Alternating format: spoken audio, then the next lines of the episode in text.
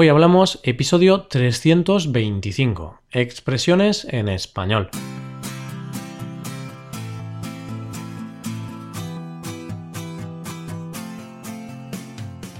Bienvenido a Hoy Hablamos, el podcast para aprender español cada día. Ya lo sabes, publicamos nuestro podcast de lunes a viernes. Puedes escucharlo en iTunes, en Android o en nuestra página web. Recuerda que si quieres ver la transcripción y la hoja de trabajo puedes visitar nuestra web hoyhablamos.com y por un precio muy económico puedes hacerte suscriptor premium. Además, también verás que existe la posibilidad de reservar clases con nosotros. Así que no esperes más y haz que tu español pase al siguiente nivel. Bienvenido y bienvenida un día más a un nuevo episodio de Expresiones Españolas. Hoy te queremos hablar de expresiones relacionadas con el mundo de la música. Y no, no me voy a poner a cantar ni nada de eso. Eso no sería música, más bien sería un castigo para tus oídos. Vamos al lío. Hoy hablamos de expresiones musicales.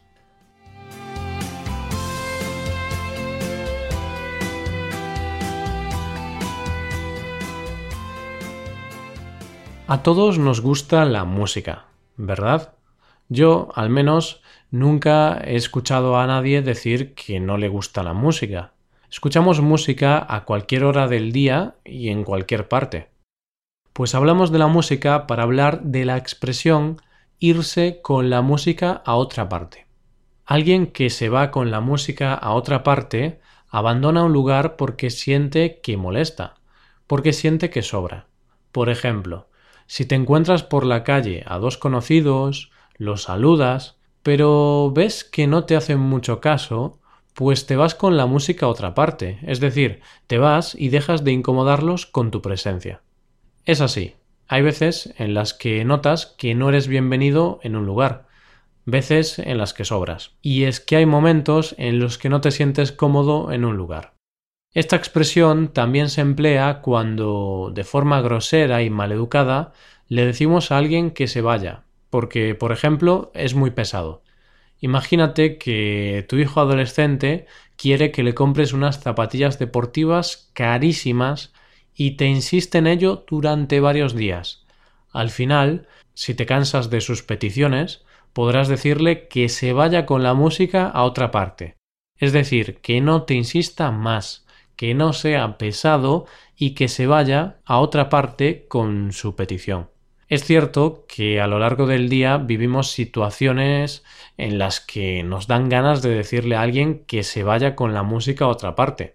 Por ejemplo, si tu compañía telefónica te llama varias veces al día ofreciéndote nuevas ofertas y tú, después de mucho tiempo, ya estás cansado, pues podrás decirle que se vaya con la música a otra parte.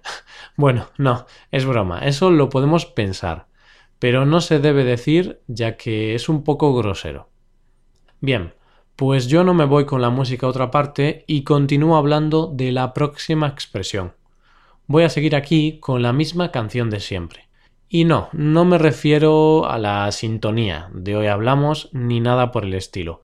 Me refiero a la segunda expresión del día, estar siempre con la misma canción. Se dice que una persona está siempre con la misma canción cuando siempre habla de lo mismo, cuando repite una y mil veces las mismas cosas. Entonces, como es normal, la gente se cansa de esa persona. Pasa como con la música. Cuando nos gusta una nueva canción, la escuchamos hasta la extenuación. Y claro, escuchar la misma canción mañana, tarde y noche cansa. Cansa a no ser que se trate de tu grupo de música favorito. Ahí sí, ahí sí que puedes escuchar sus canciones porque nunca te vas a cansar de ellas. Esto de estar siempre con la misma canción es la sensación que nos producen muchos políticos. Y es que estamos cansados de escuchar siempre la misma canción. Da igual del partido que sean. Todos repiten y repiten el mismo discurso hasta cansarnos. Bueno, hasta ahora te he explicado dos expresiones. Irse con la música a otra parte y estar siempre con la misma canción. Y ahora es cuando te pregunto, ¿te has quedado con la copla? Espero que sí, sería una señal estupenda. Te hablo de la expresión quedarse con la copla. Esta es una frase que se utiliza para mostrar aprendizaje, comprensión o entendimiento. Entonces, si has entendido y te acuerdas de estas expresiones anteriores, podemos decir que te estás quedando con la copla. Es una forma de decir que lo estás entendiendo todo. La copla es un tipo de canción española muy influenciada por la música popular y el flamenco. Para descubrir el origen para descubrir el origen de esta expresión tenemos que saber que en la copla algunas veces había mensajes satíricos o críticas, así que si la gente entendía esos mensajes, significaba que comprendía el mensaje oculto, que entendía el significado. Viendo otro ejemplo, imagina que en una de nuestras clases de español, Paco o yo mismo te explicamos cuándo se utiliza el verbo ser o el verbo estar. Si entiendes la explicación, podrás decir que te has quedado con la copla. En caso contrario, si no la entiendes, podrás decir que no, que no te has quedado con la copla. Lo dicho, espero que te estés quedando con la copla y estés aprendiendo mucho con nosotros. Si es así, en tu próxima visita a España, te aseguro que serás capaz de llevar la voz cantante en cualquier situación que se te presente, ya sea en una conversación con nativos, para pedir la comida en un restaurante o para preguntar qué puedes visitar de la ciudad en la que te encuentras en cualquier oficina de turismo. Si te has dado cuenta, acabo de emplear la expresión llevar la voz cantante. Y es que si llevas la voz cantante en una de estas situaciones que te he descrito, significa que vas a ser un líder y que vas a controlar la situación. Esto tiene mucho que ver con el liderazgo y el dominio de diferentes escenarios. Una persona que lleva la voz cantante habla, toma decisiones, en definitiva, no se queda en silencio. De aquí viene la comparación con un cantante. En cambio, la persona que no lleva la voz cantante tiene menor responsabilidad y acepta que la otra persona domine o tome las decisiones. Y ya sí, ya llegamos a la última de las expresiones que te hemos preparado para hoy. En esta ocasión vamos a dar la nota.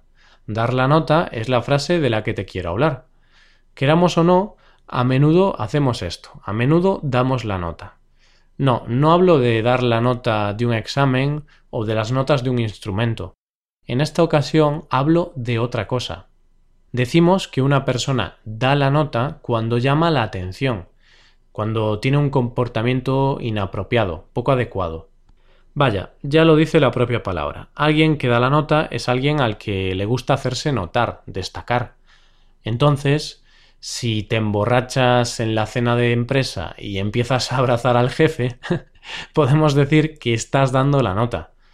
Si en un entierro te vistes con ropa muy colorida, estás dando la nota, al menos en España. Y si en una biblioteca, en lugar de estudiar, te pones a hablar y a molestar a los estudiantes que intentan estudiar, sí, también se puede decir que estás dando la nota. Con esta última expresión nos acercamos al final de este episodio tan musical que nos ha quedado. Como siempre, antes de acabar, te invitamos a que te animes y disfrutes de las clases que ofrecemos a través de Skype.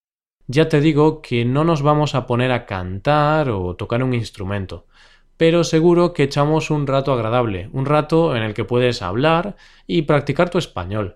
Además, te invitamos a que te hagas suscriptor premium. De esta forma tendrás acceso a contenido exclusivo de nuestro podcast. Así que, para esto y mucho más, visítanos en nuestra página web hoyhablamos.com. Muchas gracias por escucharnos. Nos vemos en el episodio de mañana, donde hablaremos de noticias en español. Pasa un buen día. Hasta mañana.